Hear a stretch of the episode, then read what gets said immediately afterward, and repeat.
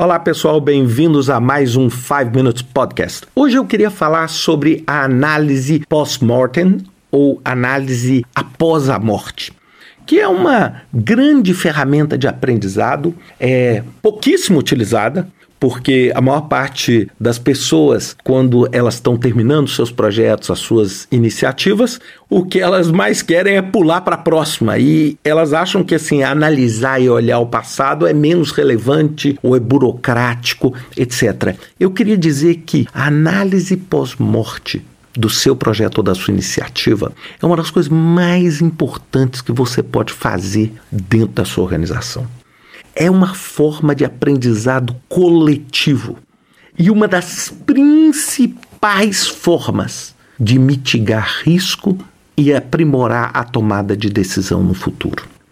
Essa análise pós-morte, ela pode ser pequena, ela pode ser longa.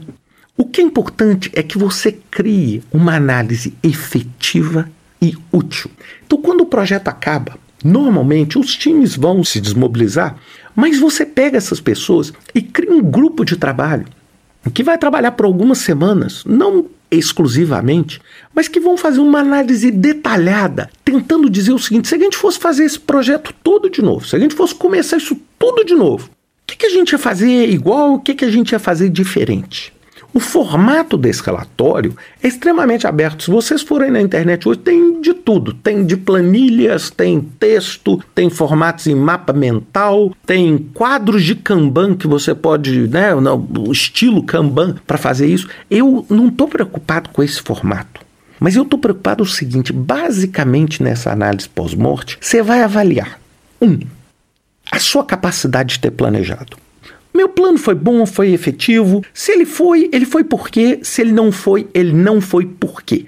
Quais foram as características que transformaram ou que ajudaram ou que dificultaram o planejamento desse projeto?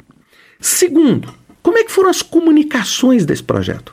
Como é que foram? Se eu fiz é, o Ramming Risk, por exemplo, aqueles eventos para identificação e tratamento de risco, eles foram efetivos? Não foram? Não é? Quando eu pego e falo, por exemplo, o meu PI Planning, né, o Program Improvement Planning, ele foi efetivo ou não foi? Se ele foi, ele foi por quê? Se ele não foi, ele não foi por quê? Como é que foram a execução do meu projeto? Eu enfrentei obstáculos? Que tipo de obstáculo eu enfrentei? Como esses obstáculos aconteceram? Resultados do projeto. Os resultados do projeto foram como? Foram bons? Foram ruins? Em termos de atingir o objetivo que eu queria? Se foram ruins, foram ruins por quê? O que, que fez com que ele ficasse ruim? Os stakeholders, as partes interessadas, como é que eles se comportaram? Como é que eu poderia ter engajado eles melhor? Ou, se eu engajei eles bem, o que, que eu preciso continuar fazendo? Isso tudo vai criar este relatório. É, então, assim, empresas como Microsoft, empresas grandes, utilizam sempre isso para que eles consigam construir aprendizado. Imagine se você tivesse dentro da sua organização esses, esses relatórios pós-morte todos. Imaginem o valor desse dado para tomada de decisão futura. Você poderia criar, inclusive, mecanismos de inteligência artificial baseado nessas análises. Infelizmente, hoje, a maior parte das empresas não tem nada disso. E eu quero dizer que você pode usar a tecnologia para fazer isso. Vou te dizer as formas mais brilhantes que eu já vi de análise pós-mortem. Eu já vi vídeo. Vídeo, depoimento. As pessoas dão um depoimento no planning. Grava, grava-se um vídeo. Conta uma historinha, como se eu estivesse fazendo uma série, um TV show, contando a história daquele projeto. Eu posso fazer animações.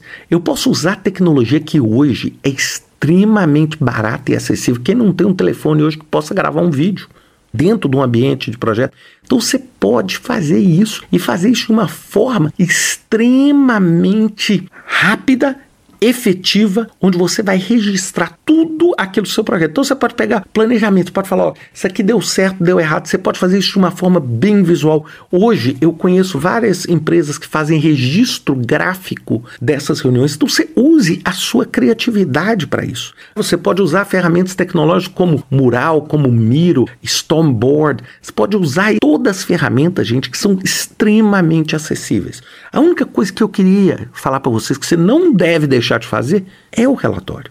A maior parte das vezes a gente acaba os projetos abandonando esses projetos.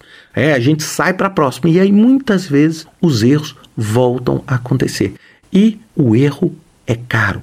Na maioria das vezes, gente, errar em um projeto duas vezes no mesmo lugar é um erro inaceitável nos dias que a gente tem hoje. Então pensem isso nesse pós-mortem, coloque isso dentro do seu ambiente de projeto, coloque isso dentro do seu processo no qual o seu PMO funciona, etc, para assegurar que essa informação vai ser sempre mantida ao longo do tempo e você vai conseguir ter o racional histórico, por que coisas foram criadas, por que coisas foram modificadas, coisas que deram certo e coisas que deram errado.